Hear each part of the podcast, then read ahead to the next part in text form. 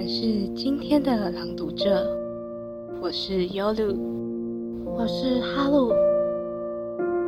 今天将以米兰昆德拉生命中不可描述之轻的文本为基底，带给大家讲一个有关生命重量的故事。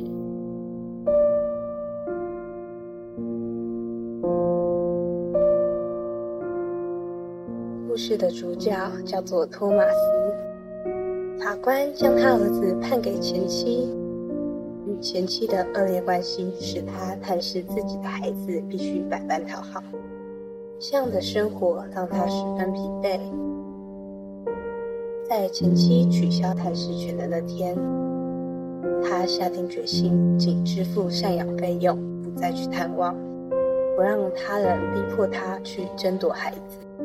他的父母知道后大骂托马斯。如果他不理会他的儿子，他们也不会再理会他。即使这样，托马斯也没有回心转意。很快的，他忘了妻子、孩子以及父母，而这也是他对女人产生恐惧的开始。在渴望又害怕女人的矛盾情感下，托马斯发明出一种所谓性友谊的关系。这种关系与爱情无关，让他可以在与女人私通的同时，又与许多女人保持短时的交往。直到特丽莎的出现，托马斯察觉到自己爱上了这个完全陌生的人。他打破了他的原则，甚至出现一种想死在他身边的情感。但托马斯仍与其他女人保持着性友谊的关系。这让特丽莎感到不安。在托马斯看来，他对特丽莎的爱情是美丽的，但也是累人的。他与她一起的日子，每一步都受到特丽莎的监视，他只能不停的隐瞒、劝哄、补救，直到特丽莎向他提起独自出走的决定。与特丽莎分离的日子里，托马斯意识到自己完全无能之后，他像挨了当头一棒，但又有种奇异的镇静。没有人逼他做出结论，他也无需看着院子那边的墙发呆，无需苦苦思虑他的去留。特丽莎自己决定了一切。一天，他未经邀请来到他身边；一天，他又同样的离他而去。他带着沉重的箱子前来，又带着沉重的箱子离别。一切因他的妒忌而令托马斯厌倦的东西，现在终于都消失了，只留下了美。七年了。他与她系在一起过日子，他的每一步都受到他的监视。如果能够，特丽莎也许还会把铁球系在他的脚踝上。突然间，他的脚步轻去许多，他飞起来了，他正享受着甜美的生活之轻。星期一，一切都变了。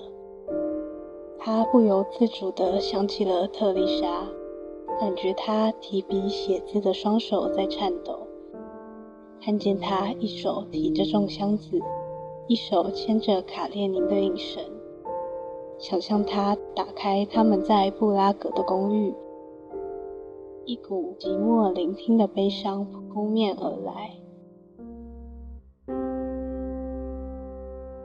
再说，意识到自己无法放下特丽莎的托马斯，请辞了在国外短暂的工作，回到布拉格与特丽莎相见。然而，当时的布拉格因为俄罗斯的入侵，充斥压抑的气氛。托马斯曾批评共产党的文章被政府盯上，身为医师的他被要求撰写收回该文章的声明书。否则工作不保。一边是他的荣誉，一边是他习以为常并视为生命意义的外科工作。挣扎之下，他赫然发现，周边的人仿佛都在等待他的妥协，想以声明书为借口与他来往。曾写过声明书的人，想在他身上寻求稀释掉这份羞耻心的同类相袭；拒绝写声明书的人，则想在他身上寻求革命成功的优越感。这份任人宰割。无时无刻被当作消遣谈资的态度，搞得托马斯心烦意乱。最后，他选择一份声明都不写，但不全然是为了自己的正直，而是他相信自己的地位无可撼动。事实是，他被辞退。托马斯辗转于郊区的诊所担任门诊医师，却再次被秘密警察找上。他不堪其扰，认为调到社会底层便能摆脱麻烦。虽然他不能肯定这个选择是否合适，但他对忠诚的许诺使他当时非如此不可。于是，他成为了窗户清洁工。对这份工作的不重视使他感到轻盈。靠着过去的名声，不仅客户放宽工作要求，甚至能借工作之便结交现友谊。某天，前妻的孩子邀请他联署请愿书来向政府抗争。那么，他究竟该怎么做呢？换个问法来说。是高声呼喊加速灭亡好呢，还是保持沉默延缓死期好呢？这样的问题只有一个答案吗？他又一次回到我们熟悉的那个想法：人的生命只有一次，我们永远无法见证各个决定间孰好孰坏。毕竟。决定的机会只有一次，我们没有第二次、第三次，甚至第四次的生命可以比较不同的决断。在这一方面，历史与个人的生命是类似的，它也将像托马斯的生命一样，终结于某一天，没有机会重来第二次。一次算不得数。一次就是从来没有。历史是人类注定无经验的画笔所画出来的草图，如同个人的生命般轻的不能承受，如朝生暮死的浮游，是明天不复存在的东西。托马斯想起了那位身材高大的驼背记者。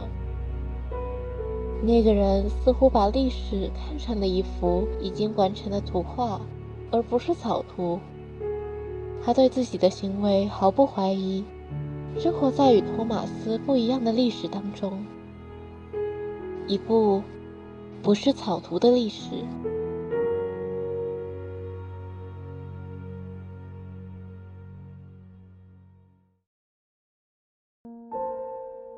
也许最沉重的负担，同时也是一种生活最为充实的象征。负担越沉，我们的生活也就越贴近大地，越趋近真切和实在。相反，完全没有负担，人变得比大气还轻，会高高的飞起，别离大地以及别离现实的存在。它将变得似真非真，运动和自由都毫无意义。那么，我们将选择什么呢？是沉重，还是轻松？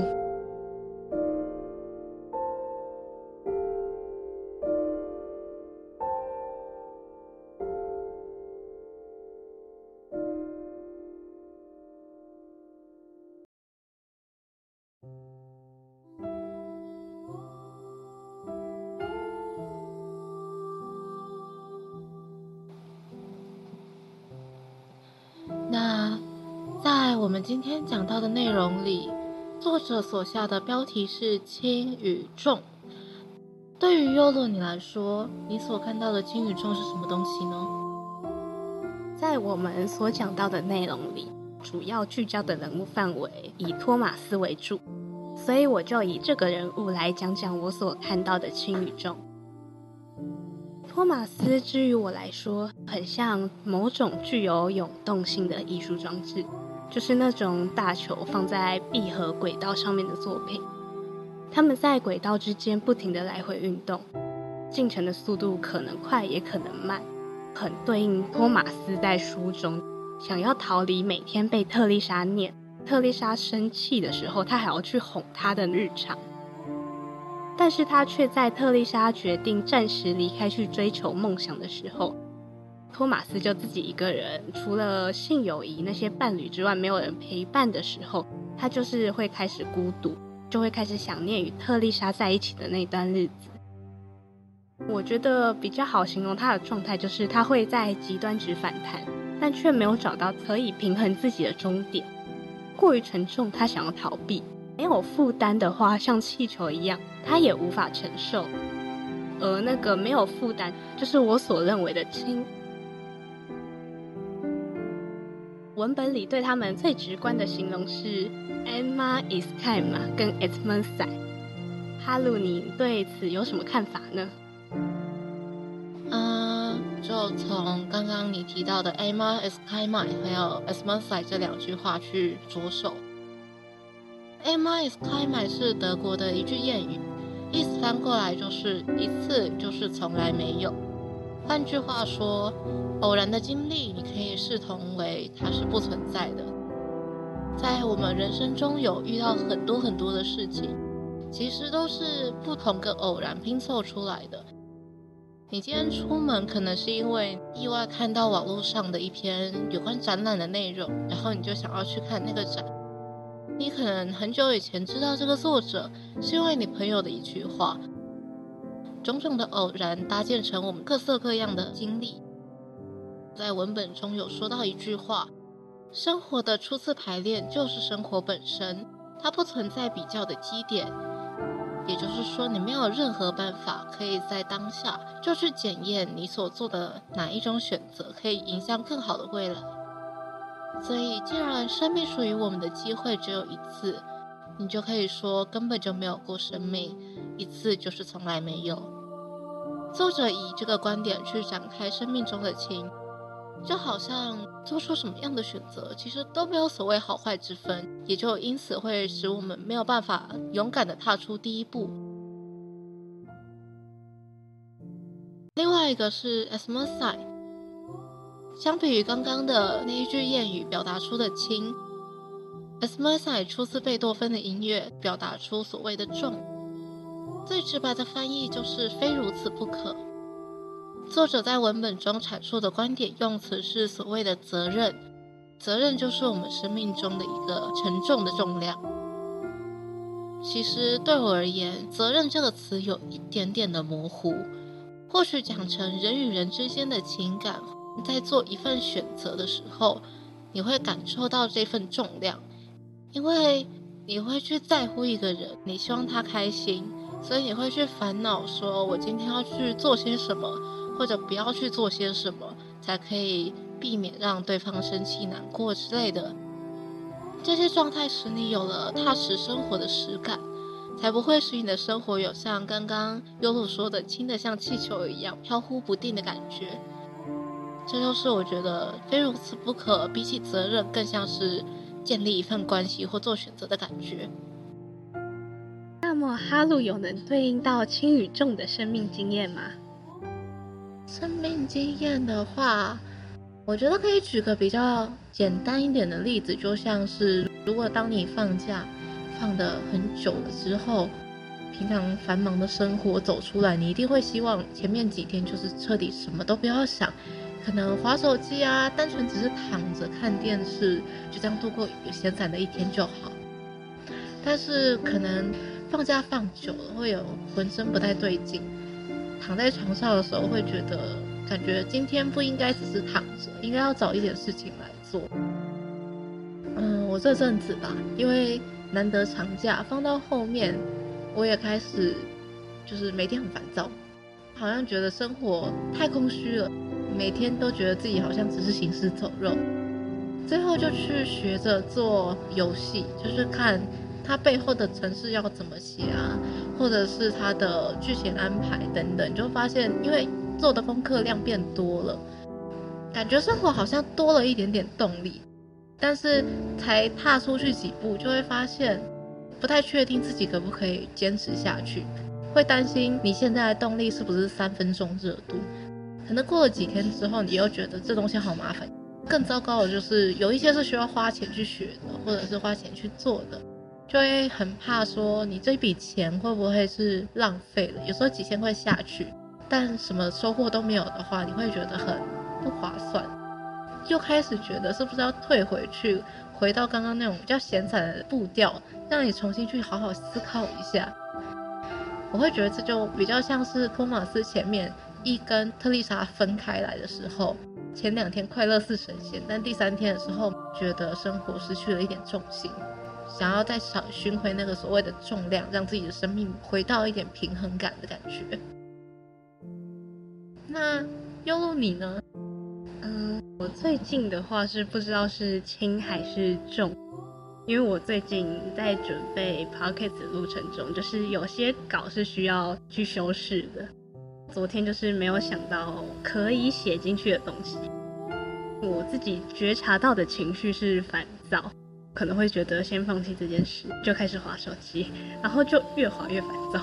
对，对，就是这个不停的死循环。要划一划就十二点了，他想说，我什么东西都没写出来，我真的是个烂泥巴 那种感觉。呃，之前课堂上会遇到分组报告的组员，有时会就一直要开会，每次开会时长会两个小时以上，两个小时以上又不讲重点，就大概一个半小时都不知道他们到底在讨论什么。但他们有时还是有提供个人意见，所以我也没办法，我也没办法去发脾气。这个我觉得应该是因为课业，所以让我感到的重量。然后我也想逃脱这个东西，就是很想开会开开，直接挂掉那个媒体，好好的去放空一下，然后再回开会。但好像也不行，就跟托马斯一样，他在重量之下就很想要有一个轻的日常。可以就是快乐四神先隔两三天，然后再回去。然后这就是我比较常经历到的生命经验。重的部分，我还有一部分是因为家庭。我现在是双主修，因为我们学校课程党修跟课纲的关系，我有需要用到延毕，可能要到一年，时间真的有点久。我家人的话，只有我妈妈知道我双主修要眼笔。我爸的部分就是从去年跟他商量，他就表现的不支持，所以我到现在都还没让他知道，我现在没办法毕业。但因为最近毕业季嘛，我爸朋友又是有的孩子跟我同龄，他们都是找到一些好工作，我爸就会在那边你要去找工作啊，你怎么整天在家？我是很喜欢这个科系，所以我自己也想把它念完。我会觉得啊，我既然都晚别了一年。学这个系，我应该把他所有东西都学进来，所以会想去选研文的课。虽然课很硬，但我可以学到很多东西。我可能会把我课表塞得很满，就是大四的二十几学分的部分。对，然后课程的内容可能会想把每一科都做到最好，导致我自己给自己的压力太大，日常可能也没什么。可以让自己休息的时间，想休息可能就是划个手机了，划个手机，社群软体可能就会社会比较，大家都出国玩，排泄自己让自己轻松的东西，我就会越看越不开心，就很想把那些社群软体都删掉。便在这样的心境下，我还要准备老师们出的功课，到现在我还是感觉到压力蛮大的。阿路有什么相关的经验吗？说到其实选课这件事情，我对我跟你一样，我也是那个大四那没事选个二十六、二十七学分的人。我想要的双最想要的那个科系，我没有双主修到，可是那个时候我想说，四年就是不要浪费这个时间，我是选了另外一个还算蛮喜欢的另外一个科系去当我的双主修。但我真的去上到这个双主修课的时候，已经大三了，其实有一点点小赶。大四的时候课自然也还是排得满满的，除了我现在双主修到的课，前面有说嘛，我最想要的那个科系我是没有双主修到的。我还是去找了那些可以让外系加选到的那个课。我觉得最精彩的应该是我一学期跑了五个还六个不同的科系的课吧，整个校园跑透透。那个时候其实周边有很多人发现我的压力有点太大，排成已经是今天早上十点跟一个人开会，下午一点开另外一个会，晚上六七点从台北学完课之后赶回自己的租屋。赶在九点之前开另外一个会，开到晚上十二点一点还没办法结束的那种。然后隔天早八，呃，没有早八那么夸张，就是隔天早上八点可能要起来做什么十点的课这样。对，反正就是密集到我每天都在发脾气，好多人都在跟我说，你要不要就停休？你要不要干脆不要这个双主修了？干脆连这个你们组内的这个企划，额外的企划也都不要了。而且我那时候还有有点人情债吧，就是帮以前的学弟妹去做活动，然后他们也说你就不要去帮他们了，那又不是你的责任。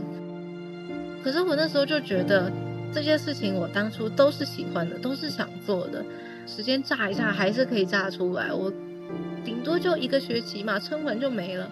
可是当下真的还蛮痛苦的，真的是有一次极端到把十五个人全都封锁了，打死都不想跟任何人讲话。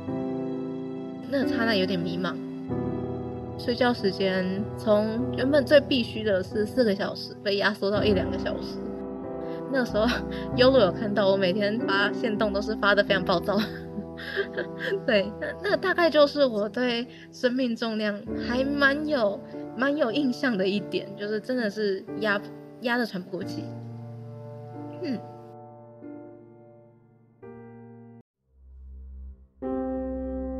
因为讲到了生命重量，我想分享一下我昨天在我朋友的版面上看到的一篇文章。他在说，宾夕法尼亚大学的谢里夫博士有在《性格与社会心理学》刊中发表一篇论文。他有谈到空闲时间维持在某一范围里，能收获比较高的幸福感。我们可以想象，幸福可以画成一条中型曲线。当你花二到五个小时当做空闲时间的时候，可以达到幸福感的最高峰。换句话说，空闲时间小于两个小时或大于五个小时的时候，你所感觉到的幸福感会开始逐渐降低。这个的话，就有点像是前面托马斯可能找不到重点，他常常是会在极轻或极重的两端反弹嘛。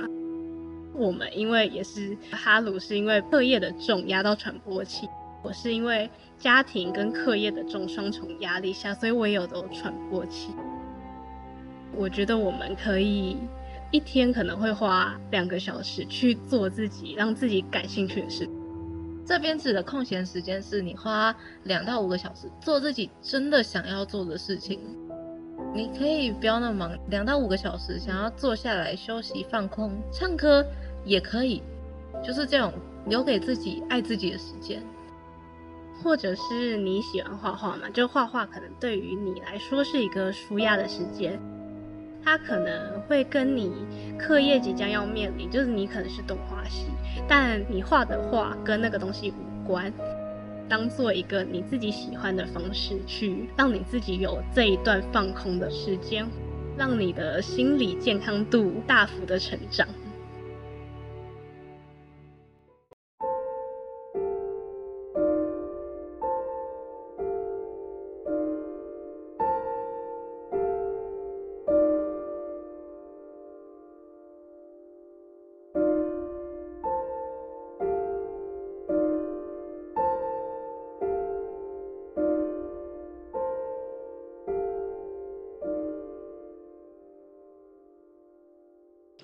回到这集的主题，天宇中的选择是我们生命中一定会接触到的命题。在我的经验下，身处于重到喘不过气的情况时，坚持下去，或者彻底放手，是我要面对的选择题。但生命本身即是出牌，而答案到底是什么，只有自己才能给出答案。或许有些人正在这种心境里纠结，但面临的事可能跟我们不太一样。或许是家庭、爱情、工作，或者是赡养父母的责任。但希望透过这本书与心理学小常识，能让你在寻找答案时有不同的思考方式，并照顾到心理的健康。不知不觉间，我们就到了这一期的尾声。如果各位听众朋友对这一期的内容有什么想法，或是遇到过什么人生经验想要分享出来，欢迎在下方留言区告诉我们。那我们下集再见，晚安。